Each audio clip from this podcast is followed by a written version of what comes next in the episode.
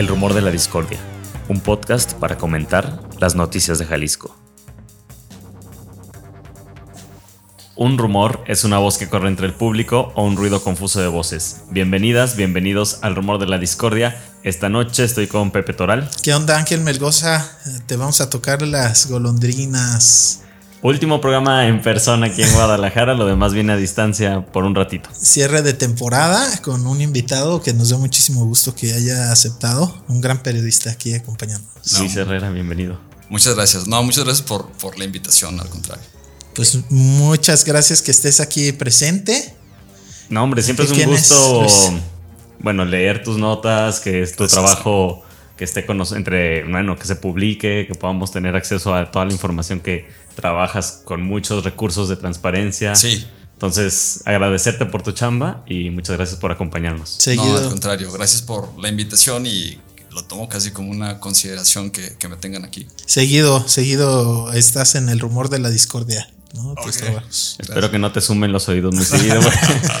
y, y, también muy bueno, para las personas que no te conocen, Luis, tú eres periodista desde el 2006, has sido reportero en el periódico El Informador y desde hace cuántos años estás en Reporte Índigo? Desde el 2014. Desde 2014, ya vas a cumplir 10 años el próximo año. Años, sí, increíble. Muchísimo tiempo. Increíble. Pues Pepe, vamos a entrar por algunos de los textos que ha estado publicando Luis. No sé cuál quieras. Sí, bueno, pues eh, eres, por así decirlo, ¿no? Decíamos corresponsal en, en Guadalajara de Reporte Índigo, que es un medio nacional. Y bueno, creo que tienes experiencia en muchísimos temas. Recientemente publicabas sobre este informe de es el Consejo Centro Nacional, Centro de, Nacional Inteligencia, de Inteligencia, ¿no? Sobre el tema de la minería. Acá Ángel, que el anuncio, ¿no? Tiene un documental tolvanera sobre el tema minero. Nos llamaba mucho la atención. Aquí lo hemos hablado en el rumor y a ver tú qué tanto nos puedes contar desde tu experiencia. Cómo en realidad ya no podemos hablar de narcotráfico. En realidad es un crimen organizado que sí trafica narcóticos, pero esa es una de montón de actividades más, ¿no? No nada más las ilegales, extorsión, secuestro, trata de personas, sino pues un montón de legales que en realidad son revueltas, ¿no? Ahí mezcladas con, con lo ilegal. Y llama mucho la atención que en la minería, ¿no? De acuerdo con este informe, en el sur de Jalisco, si no me equivoco, en Cotitlán. Sí. Cotitlán de García. Detectan eh, pues la participación del crimen organizado en la minería. ¿Qué nos puedes contar? Sí, eh, sí. Eh, a ver, de hecho, la, la, nota parte de una mención muy breve que está en, el, en un documento que se llama, se llama Cuarto Informe Anual mm. de la Estrategia Nacional de Seguridad Pública, que para quien le interese el tema, ese, ese documento es, es, muy interesante porque en esos informes se, se digamos que se condensa las acciones de todas las dependencias federales en materia de seguridad. Entonces, en, un mismo informe está lo que hace Sedena, Marina, la Secretaría de Seguridad, el Centro Nacional de Inteligencia, la Guardia Nacional, todo, todo está ahí, junto. Y, a mí me llamó la atención que en este cuarto informe que se publicó en abril pasado, sea, es, reciente, ah, y, que, y que da cuenta del 2022, me llamó la atención que hay una, hay una mención del Centro Nacional de Inteligencia que, que por su naturaleza, pues ya sabemos que es una instancia muy reservada, ¿verdad? Que es, muy difícil incluso por transparencia obtener información. Tú decías que es el que antes era llamado, bueno, el CISEN. El CISEN. El, famoso CISEN. El famoso CISEN. Ahora sí.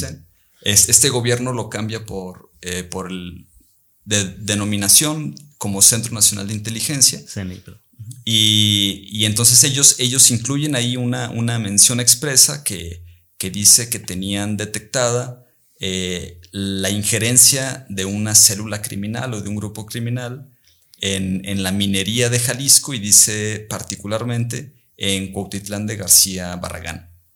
No da, no da la mina, no da la mina específica, pero pues sabemos que ya está la mina Peña, Peña Colorada. Eh, aunque hay en la zona hay, otras minas, tampoco podríamos aseverar que, que, es ahí, además de que es una mina esa muy importante que uno supondría que tiene recursos como para tener su equipo de seguridad, entonces quizás no sé si sea esa u otra, pero es un hecho que el Centro Nacional confirma que en estos momentos la minería de Jalisco pues está teniendo injerencia de la delincuencia organizada, ¿no? Entonces, eh, bueno, es una, es una mención breve, pero, pero yo creo que es importante porque como, como bien lo comentan, en realidad no es algo novedoso, desde hace mucho sabemos que es una de las ramas que tiene, eh, que tiene intervenida el crimen organizado, pero en este caso lo interesante pues es que es una autoridad eh, federal pues confirmándolo, ¿no? confirmando. Y también pues hay que recordar que misma Peña Colorada no es una eh, digamos, minera o una mina eh, libre de conflicto, ¿no? Está llena esa zona de comunidades que no la aceptan, que pues hay un conflicto social desde hace muchos años en torno a esa mina y bueno, otras, ¿no? También en el sur de Jalisco, en Michoacán, que eh, pues la propia actividad de las mineras genera descontento, genera organización, resistencia y demás. Sí, sí, y y, además de esa problemática social que, casi siempre acompaña a las, a las minas, eh, pues entonces estaría esta, esta parte de la, de la, criminalidad. En algún momento, si quieren, podemos eh, comentar.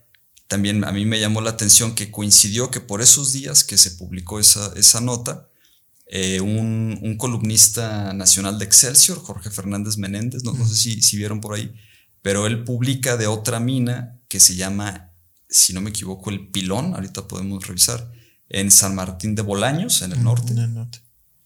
Y él dice que desde 2017 ha tenido intervenciones de grupos delictivos, pero lo interesante es que él, él afirma en esa columna que en estos momentos tal cual está tomada por un grupo, por un grupo delictivo en San Martín de Bolaños. Ajá. Eh, él, narra cómo los, los, empresarios han mandado varios oficios a instancias federales, eh, pero, pero no, no intervienen, ¿no? Por alguna otra razón no intervienen. Y, él dice que en lo que él le proporcionaron de información, en este momento eh, la, empresa se retira y deja, deja mejor la mina en manos de... Entonces sí, sí hay algo que está pasando ahí, serio, ¿no? Oye, cuando eso sucede, ¿tienes información si los propios criminales siguen operando o más bien es como que se para completamente la operación de estas empresas o también están haciendo como una extorsión para sacar una, una renta, ¿no? Exactamente. A ver, por ejemplo, en este caso de, de Cuautitlán de García Barragán, el Centro Nacional de Inteligencia no, no da más detalles de a qué se refiere por injerencia criminal, como tú dices. Si se refiere a que están pidiendo una, una extorsión, un derecho de piso. Eh, pero en el caso de, lo que publica Jorge Fernández Menéndez, él, él sí da detalles que le pasan, por lo que yo entiendo, los empresarios. Y dice que todo comenzó primero como robos, mm. eh, porque creo que entre los minerales que, produce o que extrae, eh, al parecer hay oro. oro Entonces dijo que, que, comenzaron con robos de material y de oro. Ah, creo que después sí pidieron ciertas extorsiones en San Martín de Bolaños pero al final hay una mención ahí importante eh, porque él asegura que el grupo delictivo sí está intentando operar, operar la mina y que está haciendo como labor de reclutamiento de, personas que, sepan. Entonces, eh, sí, pues es un tema. Es una locura. Ahí en la misma nota mencionabas, Luis, que de acuerdo con el Anuario Estadístico de la Minería Mexicana, en la edición 2020, 2021, me parece. Sí. Em, por ejemplo, la producción mineral total que alcanza el estado de Jalisco eh, para el año 2020 es de 244.747 millones de pesos. de pesos. Sí. Entonces estamos hablando de una cifra pues altísima y digamos que si bien como dicen tanto tú como Pepe que no es nuevo, que estén, que sepamos o que es como una, una sabiduría popular, ¿no? Que es conocido en el boca a boca que están interviniendo los grupos criminales, pues como señalas esta, esta parte, esta, este señalamiento, este reconocimiento oficial. Sí. No sé, ¿qué, podría, qué podríamos esperar a partir de que la, las, las autoridades se pronuncien sobre esto? ¿Podríamos exigir algo más? ¿Creen que podríamos, o sea, podría ser el pie para que nos explicaran cómo está haciendo esta injerencia o ¿Qué creen que podría suceder también a partir de una declaración como esa, no? A los dos. Muy, Bueno, pues de entrada creo que es algo que tú haces muy bien, ¿no? A partir de cierto documento pedir más y luego es un recurso de revisión y luego te vas al nacional, y, ¿no? O sea, ir peleando, pues a veces son procesos muy largos, no sé, ¿no? O sea, a veces hasta años tienes que estar peleando, argumentando por qué tiene que hacerse público y poco a poco ir sacando un poco más de detalles o si ha habido detenciones relacionadas o decomisos, ese tipo de información. O sea, yo creo que... Porque es información que tienen y que saben, ¿no? Y que conocen al menos las autoridades que están ahí directamente implicadas. No, y el, y el problema es que luego nos metemos a la, digamos, a la parte que, que lamentablemente no, no podemos como dejar a un lado de que, eh, pues luego, luego llega el cuestionamiento de de si tienen la determinación o no de, entrar, o si termina todo por hacerse ahí una mezcolanza de, intereses, digamos, ¿no? En el que uno ya no sabe si... Eh, si, una parte está involucrada. exactamente. Si también pudiera haber ahí ciertas autoridades, no, no, lo sabemos. Eh, porque sí, uno, uno se preguntaría, oye, es como, como el caso de, de tantas y tantas empresas que, que ha señalado el gobierno de Estados Unidos que están localizadas aquí en, Guadalajara. Todo lo que señala el Departamento del Tesoro y los restaurantes y un montón de empresas que dicen, eso están lavando dinero. Decenas de empresas, ¿no? Decenas de empresas. Y, la verdad es que nunca nos enteramos de si aquí estén, estén, haciendo, estén haciendo algo, ¿no? Digo, no, ni siquiera sé si sea procedente o no, pero ni siquiera de la parte municipal escuchamos que, mm. estén haciendo algo con respecto a sus licencias y ya no se diga en, otras esferas de... Entonces, sí es la parte que siempre es, es, confusa, ¿verdad? Que, que, pareciera que la generación de información sí, sí la tienen, que tienen datos certeros, eh, pero sí a todos nos genera interrogantes cuando decimos, bueno, ¿y, y entonces por qué no, no vemos como acciones más más contundentes, ¿no? A lo mejor ahí es donde lamentablemente uno termina por, por comenzar a, dudar o qué? A dudar, ¿no? A dudar que, pues ya ves que hay, hay quien piensa que, que el, digamos que el, que el volumen de dinero ilícito en la economía es, es tan, pero tan importante, mm. que en realidad eh, pareciera que a nadie le, le conviene, digamos, como cortar, cortarlo de, flujo, ¿no? Y bueno, hay que eh, mencionar también, reconocer que tanto Cuautitlán de García Barragán como en la zona del norte, pues son municipios en donde hay una gran población indígena, son comunidades que muchas veces están abandonadas por las autoridades, los municipios tienen muy poco eh, poder de acción frente a algo así como el crimen organizado, ¿no? La fuerza que tiene, o sea, son municipios que a veces tienen tres, cuatro policías que ni siquiera los tienen en, digo, no eso es exactamente, pero en esas zonas, ¿no? Que ni siquiera tienen seguridad social los policías, o sea, realmente un municipio frente a una empresa minera bien establecida, como frente a un grupo del crimen organizado de la fuerza, como el cártel Jalisco Nueva Generación o algún otro, muy poco realmente puede hacer el municipio si no interviene el gobierno del estado y especialmente el gobierno federal. Y pues generalmente son zonas en donde hay muy poca presencia, las propias comunidades indígenas pues exigen servicios básicos que no están garantizados, ¿no? Desde luz, agua. Y bueno, digamos que es una zona también pues que está controlada en muchos espacios, tal cual, el territorio lo controla y lo dominan los grupos delictivos, entonces pues sí, también es como, pues un contexto ideal para que intervengan, para que controlen. Y en tu nota mencionas, a ver qué, más nos puedes contar, también el tema del litio, que están haciendo exploraciones en Jalisco, no en estas zonas, ¿no? Si no mal recuerdo, en los altos en los Altos que también es una zona muy disputada, ¿no? Por el crimen organizado. Eh, y bueno, el tema de la minería y de este tipo de metales raros utilizados en la tecnología va para arriba en todo el mundo, ¿no? Va a ser importantísimo. Entonces, quizás este tipo de grupos organizados también tienen perspectiva, ¿no? En el sentido de, pues, que va a ser una actividad, la minería, que va a ser todavía más importante de lo que ya es.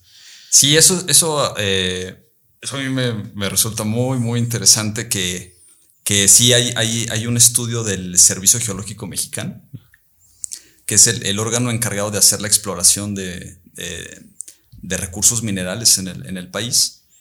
Y sí tiene, tiene un informe, de hecho, mm, se le tiene que, pedir por transparencia, no, no, lo tiene publicado, pero tiene un, un, un primer estudio sobre la zona de los Altos, eh, una zona que ellos le llaman, me parece, le Cuenca Teocaltiche, aunque en realidad es, esa zona abarca muchos más municipios que, solamente Teocaltiche. Incluso me parece que, tiene parte de Zacatecas. Eh, y, y, sí, en, ese, en ese estudio, aunque no se han confirmado yacimientos de, litio, pero el Servicio Geológico menciona que encuentra que en aguas subterráneas y superficiales eh, detecta la presencia de, litio y entonces la recomendación, litio suspendido, ¿no? Entonces la, recomendación que hace es que se continúe con, los estudios. Eh, sí, eso, eso yo creo que traería un montón de, implicaciones para, para el Estado porque es realmente pues muchos dicen que es prácticamente una especie de ahí de petróleo del, futuro, ¿no? O sea, un... Oro blanco, ya. Le han dado muchos nombres así como tratando de... Un mineral muy preciado. y, entonces sí, yo, yo también creo que si se llegara a confirmar que en Jalisco hay yacimientos, pues seguramente eso también va a entrar en, la esfera de interés tanto de los grupos eh, económicos legales pues, como de los ilegales, digamos, ¿no? y seguramente será otro tema de, disputa. Y además, como lo comentas, Toral, que particularmente en los altos, donde sabemos que la presencia de, la delincuencia organizada pues es muy fuerte, es muy, muy fuerte. Entonces, eh, sí habrá, habrá, que ver cómo, cómo evoluciona eso del, del, del litio. Del litio.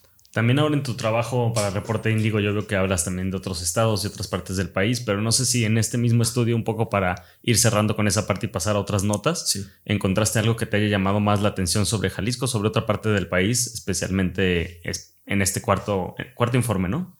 Ah, eh, no, hay, hay, hay, un montón de, información, Ángel, hay, mucha información. Por ejemplo, yo estoy por... Eh, a ver qué propuesta. Mira, por ejemplo, trae, trae una parte, para, también para quien le interese, trae una parte que está muy buena, que es un, corte a diciembre de 2022 del, de la infraestructura existente en cada entidad federativa de videovigilancia, por ejemplo, ¿no? Entonces, estado por estado dice cuántas cámaras de videovigilancia hay para el tema de seguridad. Entonces, bueno, eso, eso también es, interesante porque vas viendo qué estados pues le han metido, bueno, aunque no es garantía de mucho, ¿no? Luego no sirven, pero casualmente. Pero ves que, qué estados pues le han metido a eso y, qué estados tienen infraestructura que dices, no inventes, no, no puede ser que, esté así. Eh, ¿De que no tienen nada o qué? Que tienen muy poco. Que tienen muy poco. Y, estados que también sabemos que tienen grandes problemas de, de criminalidad, ¿no? Entonces uno dice, ¿cómo puede ser? Eh, hay, otro apartado muy amplio sobre, sobre el tema de robo de, hidrocarburo. Eh, hay, hay, todo un tema de ciberdelitos, otro apartado de ciberdelitos, fraudes. Eh, entonces, la verdad, para, para, quien le interese el, tema de la, de la, seguridad, ese documento vale, vale la pena una ojeada. Sí. Vamos ahora que dijiste fraudes y te parece también a ti, Pepe, entrar a ese tema de los fraudes. Yo acabo de ver que estás publicando recientemente sobre la borra del café, ¿no? Ah, y otros muchos fraudes en esta tierra, ya, ya iremos platicando de otros, pero bueno, lo que inicias diciendo en esta nueva nota es que de acuerdo con registros proporcionados por Fiscalía del Estado de Jalisco, vía transparencia, pues toda la indagatoria contra la borra del café cuenta hasta ahora con 82 denuncias penales presentadas por, un, por ese número de, víctimas y un patrimonio perdido, invertido, digamos, que se suma de 244 millones y medio. Sí. 244 millones 509 mil pesos. Pesos, sí, correcto. Esa es, digamos, la suma de lo que encuentras de estas 82 denuncias penales. Sí. Mayoritariamente mujeres que son afectadas por este fraude. Sí. ¿Qué nos puedes platicar más de esto que, estás publicando? Sí, fíjate, Ángel, que yo ahí casi a lo mejor lo que pudiera comentar, espero de alguna utilidad, es que también para quien esté interesado, eh, a lo mejor, a lo mejor algunos o muchos no lo sepan, pero a la fiscalía, cuando son casos ya muy sonados, que han tenido mucha exposición pública, eh, digamos que en, ante otros casos más reservados, pues en automático te dicen es información reservada, ¿no?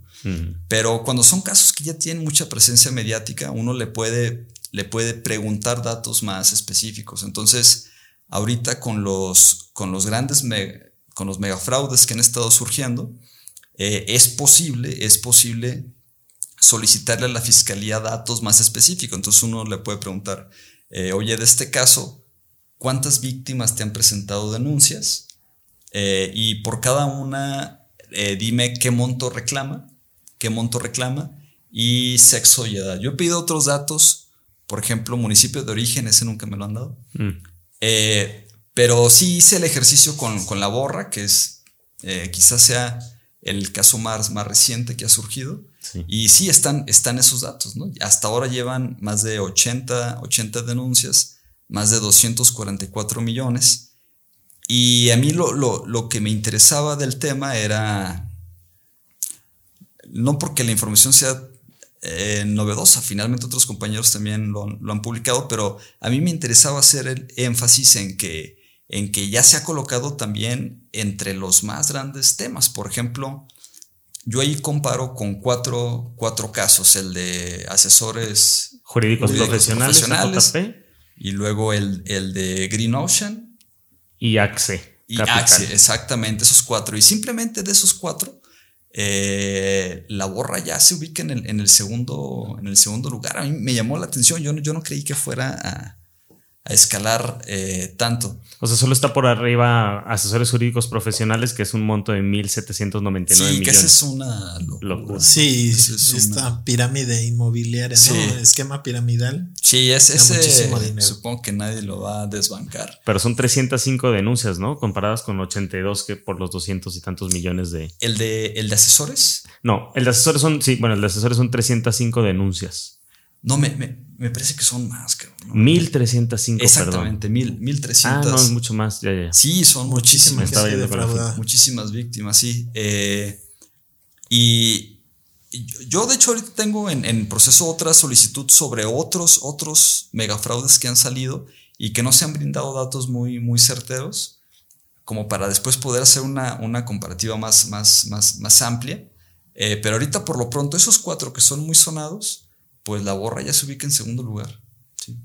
Oye, pues también es muy. Nosotros en algún momento buscábamos personas que nos pudieran platicar más de los fraudes, ¿no? Especialistas, y era también como difícil, como que no, no sé si al menos en medios hubiera, quizás haga falta todavía encontrar a alguien que se haya pues dado la tarea incluso de unir este, los puntos, porque es impresionante que en Guadalajara o en Jalisco tengamos tal cantidad de casos de, de fraude, ¿no? ¿A qué se debe? No, sí, es, una, es una buena, no es una buena pregunta y yo creo que muchos nos hemos hecho la, pregunta de qué está pasando. Yo, yo, pero sí, como bien comentas, faltaría que alguien que realmente sepa nos dé, nos dé luz. Tú por ahí vas uniendo puntos.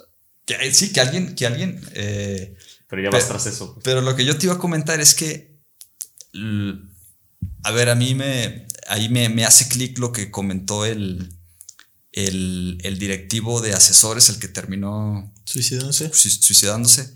Bueno, en, este. Se supone, dice. En este testimonio que, graba, ¿no? Y, hay una parte en la que él menciona que, el, que, la, que digamos que los números se le, se le hacen un desorden. Él dice a partir de la pandemia. A partir de la pandemia.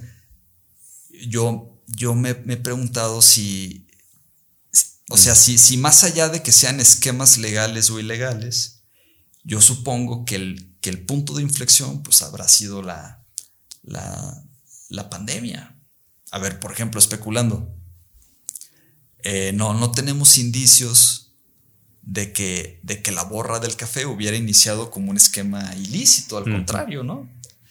Eh, pero sin embargo se le viene también todo este desorden Toda la inversión que, venía haciendo en Estados Unidos, ¿no? Todo eso, ¿no? Entonces, quizás, quizás, más allá de que se trate de, esquemas legales o desde un inicio con fines ilícitos, pero al parecer la pandemia sí fue lo que terminó por desacomodarles las finanzas y pues se han venido todos estos, estos casos, porque si de otra manera yo también no, no, no me explico por qué en tan poco tiempo, 2022 y 2023, pues se han, han surgido los casos así, ¿no?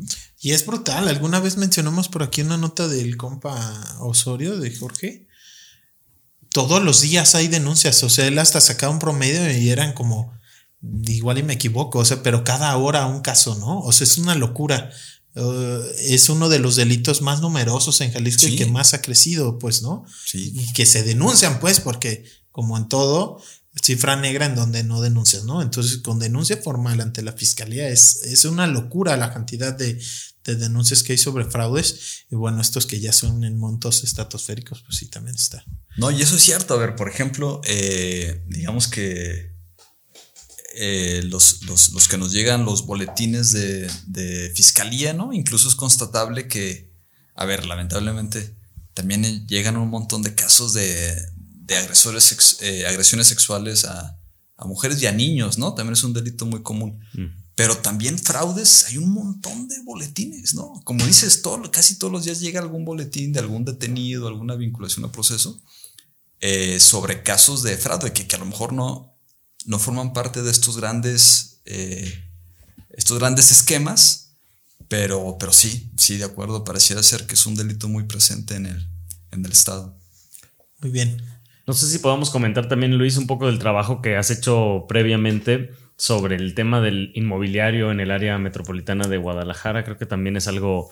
Al final no sé qué tanto o cómo ubicas también estas, este trabajo que, vas haciendo, ¿no? Pero veo, por ejemplo, el tema del fraude, el tema, ya decíamos, de todos estos negocios que son señalados por presunto lavado de dinero por parte del el Departamento de Estado de, de, del Tesoro de Estados Unidos tenemos el tema del narco metiéndose en un montón de negocios y lo que ya empieza quizás a por ahí a develar las instituciones mexicanas, pero en el tema también muy señalado como las posibles implicaciones y casi siempre estamos hablando como de posibles, de indicios, especulando un poco, tratando de leer esa realidad que es muy compleja. En el tema de lo inmobiliario también has trabajado como entendiendo como estos procesos y no sé si por ahí también veas este algunos bueno, no sé si es parte como de una agenda de trabajo o cómo lo, cómo lo has este, ido abordando. A ver, en, en realidad, digamos, en, en, en la agenda eh, inmobiliaria, a ver, he intentado por ahí. Ya no, ya no lo hago, ya no lo hago mucho, pero cuando estaba en cobertura de, de, de municipios, una cobertura más, más local, eh, a ver, en, mi opinión, creo que, uno de los, de, los, de los grandes temas a nivel municipal, pues sí es el, de la planeación urbanística, porque de hecho, eh, a ver, yo, yo creo que quizás derive de ahí que el, el, tema urbanístico, por ejemplo, el dar los usos de suelo, mm. pues es interesante, a mí, me resulta interesante que siendo una facultad tan importante, que, te va marcando las, las ciudades, ¿no? Eh, pues es una facultad que, solamente es de los municipios, y, a lo mejor es, es, como el eslabón, eh, no sé si decir más débil, pero en ocasiones hasta técnicamente tienen, tienen poca formación o poca capacidad técnica. Entonces, una función tan importante pues está en el ámbito, en el ámbito municipal. Entonces, sí he intentado, pero la verdad ya, ya no mucho. Eh, pero bueno, ahí, ahí el tema me parece que sigue siendo importante, pues es eh, la, entrega o la autorización de usos de suelo, que digamos es este trámite que detona todo, todo un proyecto eh, y que en muchas ocasiones se da pues contraviniendo el, plan parcial, ¿no? que digamos que es como el, marco normativo en cada, en cada zona de la, de la ciudad. Pero acá en, en Índigo lo que he intentado hacer es eh, sí ocuparme, digamos, de los, de los documentos que se siguen emitiendo y que, pretenden, eh, que son ordenamientos ecológicos y que también terminan por regular eh, la utilización del, suelo en, zonas, no necesariamente en la ciudad, sino en, otras regiones. Pues eso me, me resulta importante porque porque digamos que ahí está de por medio, pues lo que es el, medio, el medio ambiente, ¿no? Entonces digamos que por ahí he, intentado, pues, obtener o, rescatar los datos que por ahí pudieran ser de interés. Y yo recuerdo algunas notas tuyas eh, que eran bien interesantes, como a partir de un caso concreto de una, un proyecto de una torre, un centro comercial, explicabas realmente cómo es el esquema para brincarse la planeación, ¿no? Entonces existe el plan parcial de desarrollo urbano que es, digamos, lo más micro, ¿no? Y que tal cual te dice, no, no más cuadra por cuadra, terrenito por terrenito, qué se puede hacer y qué no. Sí. Y que luego tú lo revisas y dices, a ver, aquí se supone que no puede ser vivienda más de, no sé, mínima densidad y lo le haces así, levantas la mirada y está una torre, ¿no? Sí. Como demonios.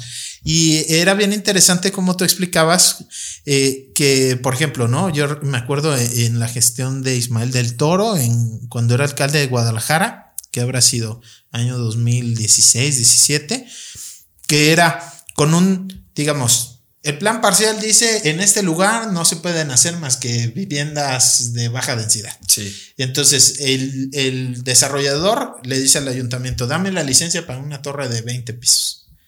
Y el ayuntamiento dice, no, porque el plan parcial no te lo permite. Entonces él pone una revisión y el ayuntamiento dice, es que el plan parcial ya está desactualizado. Entonces, como no está al corriente con la realidad, cámara, haz tu torre de 20 pisos, ¿no? Y eso era en un papelito, en un dictamen de un funcionario que decidía pasar por encima de todo un plan parcial que en teoría, no en teoría, o sea, sí lo marca la ley, se debe de consultar con la población, debe de revisarlo la Secretaría de Medio Ambiente, debe ser coherente con los planes inclusive nacionales de desarrollo y demás. Entonces es como, como a discreción autorizas algo que no se puede un solo funcionario con un papelito y que además, eh, pues el municipio es responsable de que no está actualizado el plan parcial, ¿no? O sea, si, si el plan no está actualizado es por ti municipio, entonces tú mismo como que, pues haces una simulación y al final autorizas una cantidad de cosas pues al final de cuentas son ilegales, ¿no? O sea, ¿por qué? Porque hay un código urbano que dice cómo planear y justamente la idea es que estén garantizados el medio ambiente, la disponibilidad de agua, luego estas construcciones que están ahí pegadas a colomos donde hay manantiales y demás. Sí. Y cómo con esa discreción y esa facilidad, de pronto llegas y ya brotó una torre y luego otra, ¿qué está pasando ahí, no? Sí, de acuerdo. No, a ver, yo creo que esa es una de las grandes zonas grises de nuestra vida pública, ¿no? Eh, a ver, es como una cuarta perfecta, como bien la, la describes. Y, además yo me acuerdo que, a ver, los, los, municipios que, llegaban a ser más considerados, lo que hacían es que, a ver, digamos que los más salvajes era tal cual el síndico o, la síndica y te daba el recurso y ahí te va, cabrón, ¿no? Y después llegaron otros que supongo que se presentaban más, más civilizados y decían, a ver, el, recurso, el recurso para darle cierta validez, vamos a, sancionarlo, o sea, que, que, pase por el pleno del ayuntamiento. Y eso también se hace. De hecho, no sé si se sigue aplicando, pero hay municipios que dicen, a ver, para que el recurso luego no me vengas con que el plan que, que lo autorice el pleno del ayuntamiento. Entonces es una... Es Entonces el pleno del ayuntamiento dice... Los regidores aprueban. Hubo, administraciones, no sé si estos lo sigan haciendo, pero hubo administraciones que el recurso de revisión que se le autorizaba, como, como, como un recurso implica ir contra el plan parcial, eh, pasaba al pleno del ayuntamiento. No sé si estos lo sigan haciendo, pero administraciones lo hicieron. Entonces el municipio decía, a ver, si somos la máxima autoridad del municipio, pues qué alegas. Y de alguna forma reparte la responsabilidad, porque son regidores de oposición que también lo avalan. Claro, no es una locura, porque como bien dices, el código urbano expresamente prohíbe ir contra el plan parcial, lo prohíbe. Entonces, eh, y, y, también lo que comentas es clásico, ¿no? Lo de decir, no, pues es que el plan parcial está desactualizado y, lo que siempre decían es, y pues es que realmente como que ya no representa lo que está ocurriendo ahí en la zona y, y, además, además, a ver, también uno entiende, ¿no? Uno entiende que uno se puede imaginar que al municipio se le están llegando propuestas de inversión y quiero, quiero pensar, en buenos términos, sin que estén repartiendo, pues también supongo que puede haber municipios que digan, ¿qué, ¿qué, hacemos? ¿no? ¿Qué hacemos para que no se esté perdiendo eso? Hmm. Entonces sí, definitivamente es una, es una gran zona gris. A ver, eh, por ejemplo, Toral Ángel, yo, he pensado, han visto que, en la Ciudad de México está este tema del cártel inmobiliario del, que se le atribuye a los panistas, ¿no? Eh, autoridades panistas que tal cual estuvieron autorizando torres que violaban el plan parcial. Uno dice, no mames, si eso lo aplicas aquí, ¿cuántos cárteles inmobiliarios tendríamos? y del partido que me digas, cabrón, ¿no?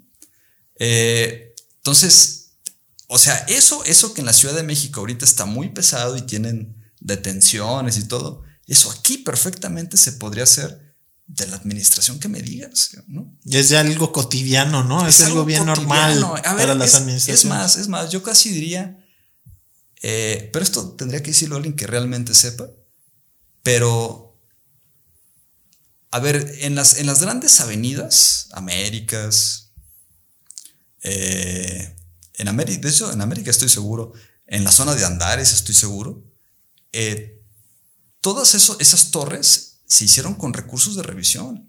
El, plan parcial no, no preveía esas Eso quiere decir que no se podía, pero metieron un, trámite y al final se pudo. Y el municipio lo autoriza, ¿no? El municipio lo autoriza, pero, pero bien a bien, el, plan parcial no, no preveía esas, esas, esas alturas, ¿no?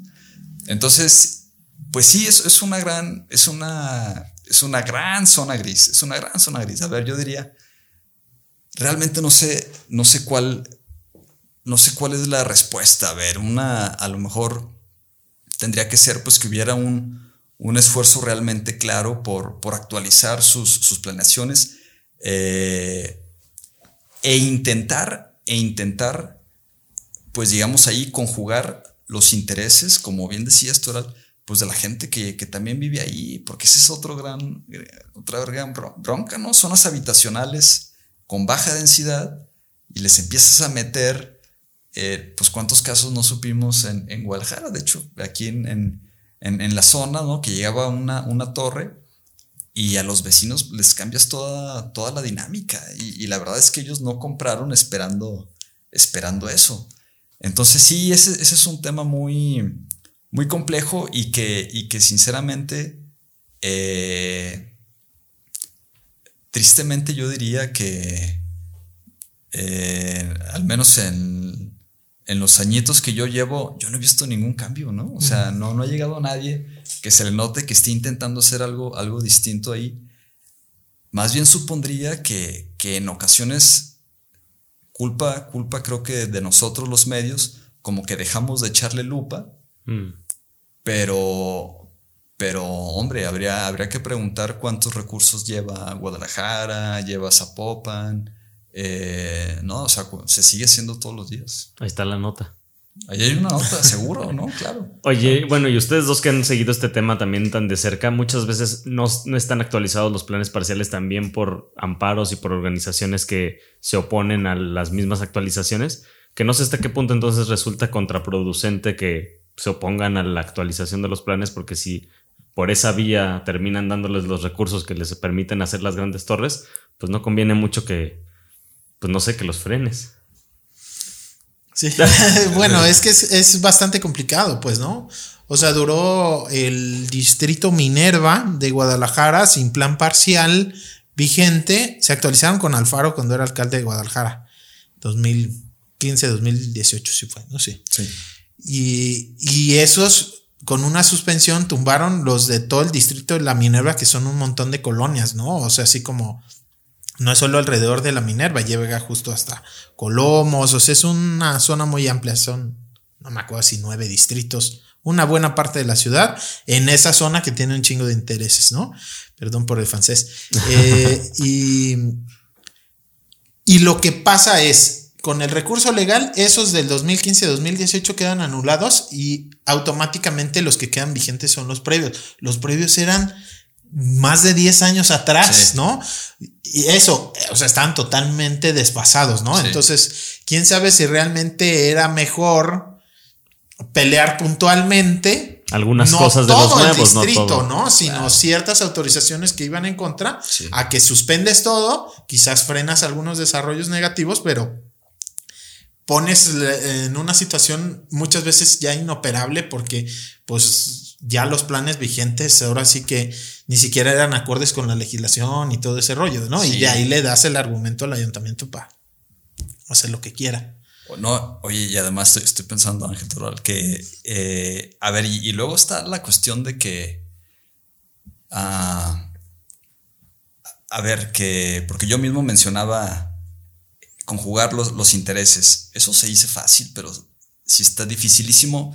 Y, y- y- yo la verdad sí creo que también hay una parte que a mí me parece que sí está sustentada del, del decir, a ver, eh, digo esto para ciertos vecinos va a sonar a mentada de madre, ¿no? Pero a ver, sí es cierto que hay, hay muchas partes céntricas de la, de la metrópoli que tienen muy buena infraestructura y que están achaparradas, o sea, que tienen densidad muy baja.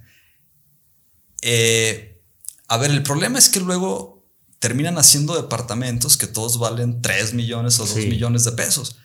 Pero la verdad es que si se hicieran otro tipo de acciones, sí terminarían por ser acciones, me parece a mí, incluyentes, porque la neta es que también sabemos que, que bajo este modelo, eh, las personas de más escasos recursos solamente les queda la periferia, la periferia. Y eso es en automático, pues, un, un- un golpe a la calidad de vida, ¿no? Claro, es totalmente. más transporte, eh, menos, ahí sí, menos tiempo de, de tiempo familiar, de descanso, de... eh, entonces, sí, sí es difícil porque yo sí encuentro que hay una parte sustentada de decir, a ver, nos gustaría incrementar la, la densidad de, la parte central, pero ojalá, ojalá, en, en mi humilde opinión, ojalá el, el objetivo fuera, pues, para que más gente quepa en esta zona que es pues, la que están todos los servicios. Para incluirla y no para excluirla. pues. Incluirla, oye, a ver, simplemente los programas de, de bicicleta, bicicleta pública, bueno, pues tienen sentido en una ciudad densa y, y céntrica, ¿no? Pero en una ciudad, digamos, expansiva, pues ¿cómo, cómo le haces? Entonces, eh, quizás ahí sería, eh, pues sería interesante, ¿no? Si, si viéramos que, que hubiera más, más acciones que intentaran densificar, pero con, con el afán de que se volviera, eh, de que quedara con posibilidades, pues digamos, otros estratos, ¿no? A Lemus no le gusta esto. Lemus dice, ¿por qué quieres vivienda gratis? Póngase Que a trabajar. a trabajar. Ay, Qué bárbaro. No sé si tú quieres mencionar algo más, Pepe. Bueno, pues no sé hasta dónde no- nos quieras contar. Eh, yo veo muchísimos trabajos tuyos, y no es que todos, que tienen un respaldo documental. Y la mayoría es según el recurso de revisión, ¿no? Sí. Hablando de recursos de revisión, pues tú también, ¿no? O Sí, sea, sí. y es pelea, pelea, pelea. Eh, hay como cierto desencanto por la transparencia de sí, de este lado del periodismo, de la ciudadanía, ¿no? Incluso cuando se vienen todos estos debates, cuando eligen consejeros del ISTE y demás, ¿no? Pero sigue siendo una herramienta, por lo menos para ti y para la gente que nos informamos a través tuyo, importantísima de destapar un chorro de temas y de cosas, ¿no? Sí, sí, a ver, a, ver, a mí me... eh, eh, a ver, me, bueno, me, me gusta en- enfatizar de dónde viene la, la información. Eh, primero, pues por la misma cuestión práctica de que te respalda, pues frente a la autoridad, ¿verdad? O sea, de entrada le estás diciendo, pues esto me lo, me lo diste Me tú. lo dijiste tú. Ajá, me lo diste tú. Ah, pero sí, yo, yo en, en- en- en mi opinión, sí creo que. eh, o sea, digamos, a mí, a mí me, me- me gustaría ver que se utilizara más la. O sea, sí, sí puedo entender que. que digamos en, en- en la sociedad en general también es un derecho que se utiliza, se utiliza poco. Eh, yo creo yo que, que incluso a eso se puede atribuir que, que llevamos, creo que como desde abril, que el INAI no, no, no opera, ¿no? Y, y la neta es que nadie sale a marchar, pues porque la verdad es un organismo que la gente no sabe ni qué carajos. Y en el caso del INE, por ejemplo, que, que fue como una instancia más cercana, la gente sabía para qué sirve, pues sí hubo, sí hubo movilizaciones muy importantes. Eh, entonces es un derecho que se utiliza poco en, en, la sociedad, ojalá se utilizara más, pero, pero a mí me llama la atención que en el gremio periodístico yo tengo la percepción de que se utiliza poco, ¿no? Se utiliza poco, o sea, uno puede revisar eh, periódicos de los realmente de peso en la ciudad. ¿Cuáles son los realmente de peso? Dices como, bueno. de los tradicionales. Sí, sí. Sí, no, y, las marcas fuertes, ¿no? Las, marcas con más presencia. Y, y, sigue siendo, sigue siendo raro, sigue siendo raro encontrar notas que surjan de, de por supuesto que las hay, pero sigue siendo raro, ¿no? Sigue siendo raro que, las haya. Eh, es, es, más, a ver, yo no sé si, si en este momento a veces pareciera que se utiliza más en, en, radio, en radio hay compañeros y compañeras que, sí lo, que sí lo usan. Entonces, bueno, yo, yo, yo pienso ahí que, que, que sí es una, eh, pues es una herramienta, a mí me parece como ya indispensable y en mi opinión yo creo que que tendríamos que verlo más, más extendido. Sin ella un montón de tus trabajos no hubieran sido posibles, ¿no? Sin solicitudes. No, pero ¿sabes por qué, Toral? Porque, mira, esto se los cuento, no sé si resulta interesante en absoluto, perdón, pero es, es, es, una, anécdota casi personal, pero mira, lo que pasa es que en el, en el, en el info, en el info yo hacía cobertura diaria de, de reportero diario. De municipio. De municipio. Te tocaba un municipio darle seguimiento a todo. Y además, como era otra, era otra época, eh, era una cobertura de planta, que eso ahorita ya es rarísimo. Entonces, era realmente, te ponían ahí y era, oye, lo más importante no se te puede ir. Entonces, realmente estabas ahí de planta. Eh, entonces, era, era una dinámica muy distinta.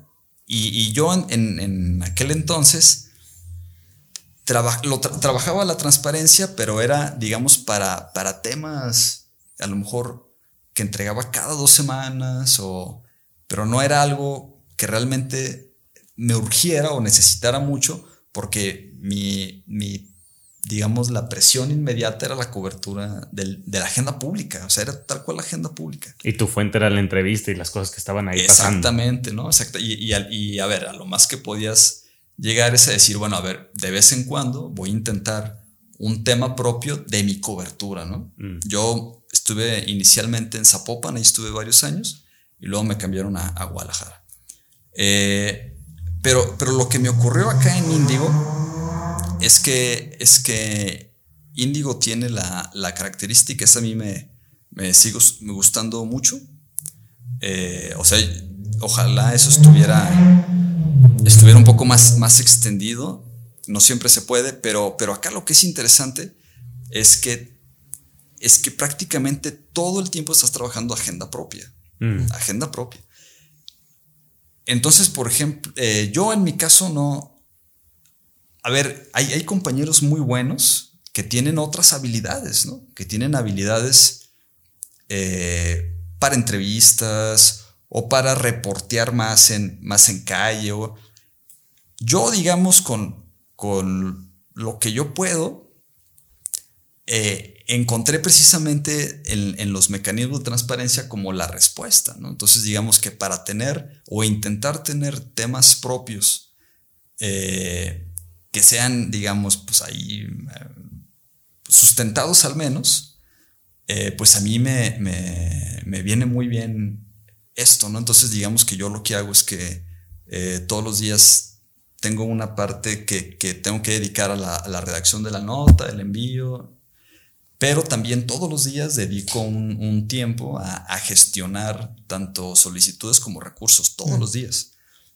Y entonces eso yo, cuando tengo oportunidad de decirlo, eh, lo que me gusta resaltar es que, es que no todos los trabajos lo, permiten por, por la dinámica, pero, pero si se logra hacer eso, pues uno comienza a tener una reserva mm. de, de, archivos. De notas. Y de notas, ¿no? O sea, yo, a, mí, me piden notas, que eh, me piden unas notas con enfoque nacional y otras notas con enfoque local.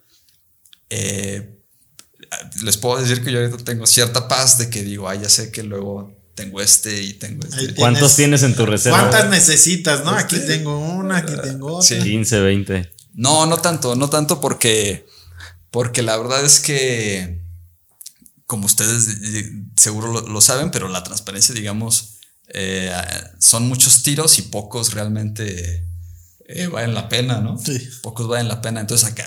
Pocos home runs, pocas carreras. Sí, sí. Entonces, pero, pero sí, pero sí voy teniendo algunos que, que, que me permiten decir, ah, yo creo que este aguanta, ¿no? O sea, este aguanta como para cobertura local y voy teniendo otros también, también eh, nacional, pero también, eh, también esos los, los voy combinando con, otros, con otras piezas más, más sencillas, otras piezas más sencillas, porque la neta es que también les diría que a, mi edad ni siquiera ya tengo la, como la fuerza intelectual para realmente todos los días hacer algo muy complejo, ya no me da, claro. ¿Qué edad tienes? 40. 40. Jovencísimo. Un chavito.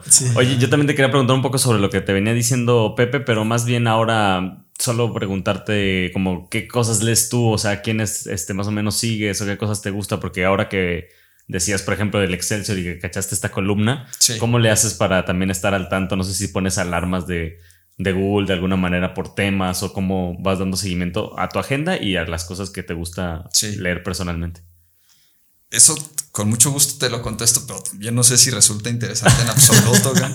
pero sí, no, yo lo que hago es eh, todos los días, lo primero que hago es hacer como un repaso en, periódicos. O sea, yo checo, porque además de pronto me piden me piden también de pronto trascendidos políticos, entonces como para tener qué onda, ¿no? Entonces yo todos los días reviso en la mañana rápidamente eh, reviso, bueno, ya más con síntesis y todo eso, ya sabes, ¿no? Pero entonces checo, yo checo por cuestión de trabajo eh, mural, milenio, informador, eh, y checo rápido el, Universal y Excelsior en lo nacional. Y de columnistas, digamos que a mí me gusta leer. Eh, pero bueno, eso no lo leo en, la, en las mañanas, no, tengo tiempo, pero o sea, que, intento después ver más o menos en qué anda. Yo leo Aguilar Camín, leo a, Jorge Fernández Menéndez, que, ah, que, maneja mucho de seguridad. Mm. Eh, ¿Qué más? A Héctor de Mauleón lo leo. Ah, ¿Qué más? Bueno, leo las, las columnas de Trascendidos, también por cuestión de, de trabajo. Y Aquí, aquí en, el, informador leo, leo a sus columnistas, prácticamente todos me los aviento rápido. Eh, o sea, Barrera, Petersen. Eh, ¿A quién más traen? bueno, eh, leo, también, también reviso los, los de Milenio. Entonces, digamos, como. Como Al Pepe Toral en NTR. cada, 15 días. 15 días. Ah, ah, no, Toral te veo en, me, me, llega la síntesis, ahí veo, ahí veo NTR.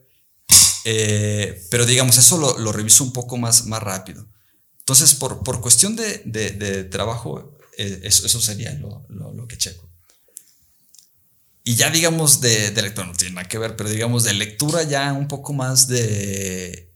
Eh, en, mis tiempos, sinceramente no soy mucho de leer periodismo, ni, sino que ahí sí aprovecho para esta cuestión que les platicaba de la filosofía. Nietzsche. Porque además de licenciado en comunicación, estudiaste una maestría en filosofía. Sí, sí.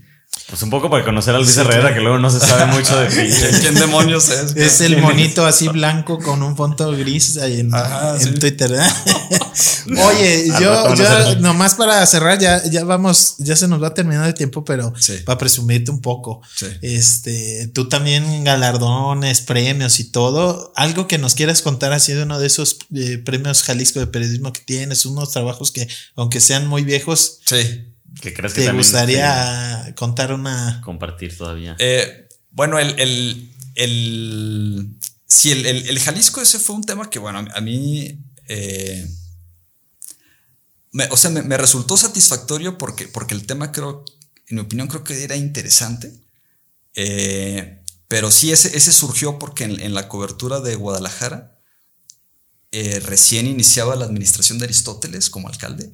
O sea, 2012. No, 2010. cabrón. 2010. 2009 ganó, ¿va? Y llegó en 2010, 2012. Sí, 2010. Qué, qué locura, ¿no? Hace, ¿qué? 13. 13 años.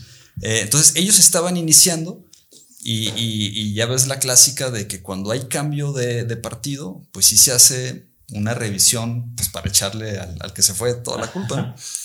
Entonces, eh, a, pues, a mí me resultó interesante, re- o sea, realmente eso yo recuerdo bien que, que se dijo en entrevistas banqueteras, o sea, eh, supongo que todos lo manejamos, pero sí empezó a surgir de que estaban detectando que en la policía de Guadalajara la cantidad de incapacidades médicas que se estaba presentando, pues les parecía como, como anormal, o sea, demasiada, demasiada alta la cantidad tanto de incapacidades como de días de incapacidad.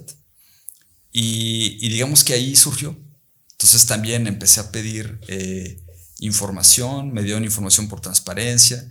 Ahí también, como, como, como tenía cobertura, pues ahí sí conocía más gente. Ahorita, la- sinceramente, conozco ya muy pocos funcionarios. Pero ahí, ya ves que en la, en la cobertura sí logra hacer ciertos vínculos de decir, oye, a ver, déjame ver esto y la chingada. Entonces, por esa vía directa y por transparencia, por ahí pude sacar eh, mucha información de las incapacidades. Entonces, sí era muy interesante porque por año, sinceramente ya no me acuerdo, pero quizás, quizás si no me equivoco, eran eh, decenas de miles de días en ausencias de la policía. La policía tenía 3.000 elementos, pero por, por año generaba decenas de miles de ausencias. o sea, y, entonces empezó a surgir que sí había investigaciones en el, en el de, había investigaciones abiertas, eh, a ver, de, de doctores o doctoras, pues que se prestaban, digamos, a, a decir, pues una lana Y y te doy tu te incapacidad. doy tu incapacidad. Mm. Y, ah, incluso resultó, pues, eh, se me viene a la memoria hace, hace tanto, pero eh, incluso resultó, por ejemplo, de, de policías de Guadalajara que a través de presentar incapacidad, así de absurdo, ¿eh? a través de presentar incapacidades sistemáticamente, lograban tener plazas en otras policías de la metrópoli, ¿no? Wow. O sea, en, en otros, eh, a lo mejor en otros horarios, no era una locura. Entonces de, de ahí surgió ese, el, el, el jale. y Entonces, bueno, pues son buenos, buenos recuerdos, ¿no? Ya para cuando me, me retire próximamente. Esperemos que no, que no sea cierto eso de tu retirada no, no, próxima. no, yo espero que no, de, de qué vivo, cabrón. De la filosofía, ¿no? Eh, No parece buena idea, de hecho. Pues Luis Herrera, muchísimas gracias. No, no, al, al contrario, muchas gracias por, eh, por la invitación y, y ojalá al menos algo pues, haya resultado de interés de alguien en Claro la, que sí. la No, hombre. conversación. Ah, claro que sí. Y luego a Y veces cuando es- tengas cosas y nos quieras pasar por ahí un pitazo, abiertos acá también. Seguro, sí. seguro. Muchas gracias. No, al contrario, gracias. Y seguro que ahora ya el rumor de la discordia es- va a entrar en esa rutina de lo que revisas a diario. Sí, sí. Bueno, de lunes, lunes y jueves de cada semana. Sí. Bueno, gracias Luis. Muchas gracias. Gracias, Cerramos Pepe. con esto, Ángel, la temporada. Y ya la próxima vez que te escuchemos vas a estar bien lejos. Nos vamos una semanita y volvemos renovados. Muy bien. bien. Gracias, Gracias. por escucharnos. Las golondrinas, ahora sí. El rumor de la discordia, un podcast para comentar las noticias de Jalisco.